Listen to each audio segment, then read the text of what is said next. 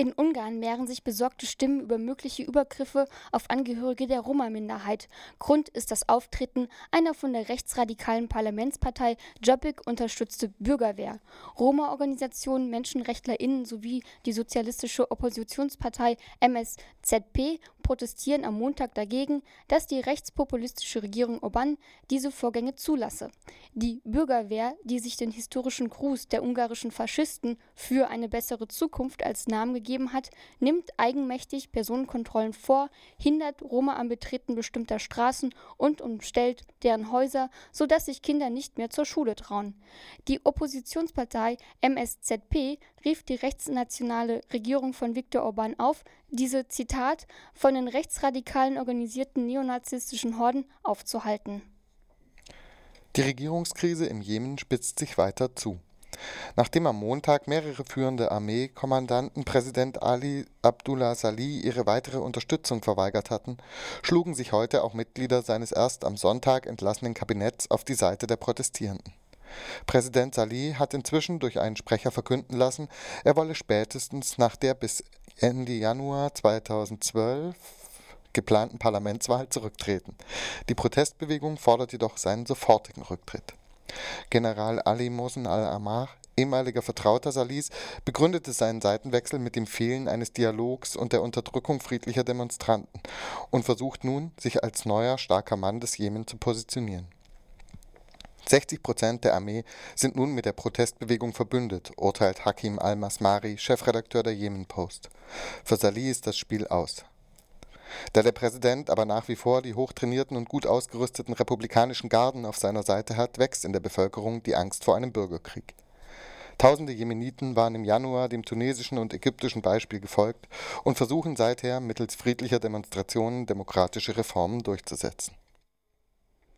Als Antwort auf die Sanktionen der Europäischen Union auf der äh, und der USA hat Balearus gegen mehr als 150 Personen Einreiseverbote verhängt. Betroffen seien Bürger der EU und der USA, die mit Zitat besonders schrecklichen Aktionen gegen Weißrussland aufgetreten seien, darunter unter anderem EU-Parlament. Äh, Parlamentspräsident Jerzy Buzek sowie mehrere Journalistinnen. Die EU hat Ende Januar wegen der Unterdrückung der demokratischen Opposition Sanktionen gegen Belarus verhängt. Immer mehr Flüchtlinge auf Lampedusa. Italienischen Medien zufolge erreichten in der Nacht zum Dienstag wieder mehrere Flüchtlingsboote aus Tunesien die italienische Insel Lampedusa. Damit ist die Zahl der Flüchtlinge dort auf über 5500 gestiegen. Die Behörden warnten vor akuter Epidemiegefahr und dem Überlast in dem überlasteten Auffanglager der Insel. Laut einem am heutigen Dienstag vorgestellten Notfallplan der italienischen Regierung sollen die Flüchtlinge nun innerhalb weniger Tage aufs italienische Festland gebracht werden.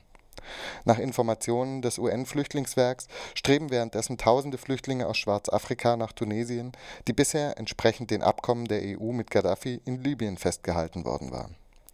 Innenminister Roberto Maroni will am Mittwoch nach Tunis reisen, um mit der neuen Regierung zu beraten, wie sich der Zuzug von Migrantinnen aus Tunesien unterbinden lässt. Gleichzeitig bat er die EU um Unterstützung Rund 40, rund 40 migrationspolitische Gruppen und Organisationen haben für den heutigen Dienstag einen bundesweiten Aktionstag gegen das deutsche Asylbewerberleistungsgesetz ausgerufen. In 29 Städten finden heute und in den kommenden Tagen Demonstrationen, Kundgebungen und Aktionen gegen das Gesetz statt. Das Asylbewerberleistungsgesetz regelt die Vergabe von Sozialleistungen an Flüchtlinge in Deutschland. Die Organisatorinnen kritisieren die, Zitat, erbärmlichen Bedingungen, unter denen AsylbewerberInnen Flüchtlingen in Deutschland leben. Im bundesweiten Aufruf heißt es, die Abhängigkeit der Flüchtlinge von den mickrigen Sozialleistungen wird darüber hinaus gesetzlich durch Arbeitsverbote und nachrangigen Arbeitsmarktzugang zementiert. Zudem wird der Zugang zu Deutschkursen Bildung und Ausbildungsmöglichkeiten systematisch erschwert. Das umstrittene Gesetz von 1993 im Zuge des sogenannten Asylkompromisses zwischen CDU und SPD beschlossen.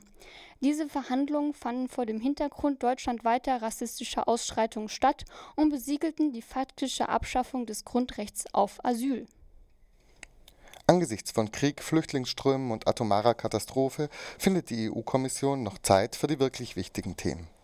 In ihrem heutigen Newsletter gibt die EU-Kommission die Namen der sechs Finalisten im Wettbewerb um den Mies van der Rohe-Preis für europäische Architektur bekannt. Außerdem lässt sich dort nachlesen, dass Europas Unternehmen angesichts steigender Materialpreise versuchen, die Materialeffizienz zu verbessern und dass in Europa immer weniger Salmonellenvergiftungen auftreten. Es gibt doch noch gute Nachrichten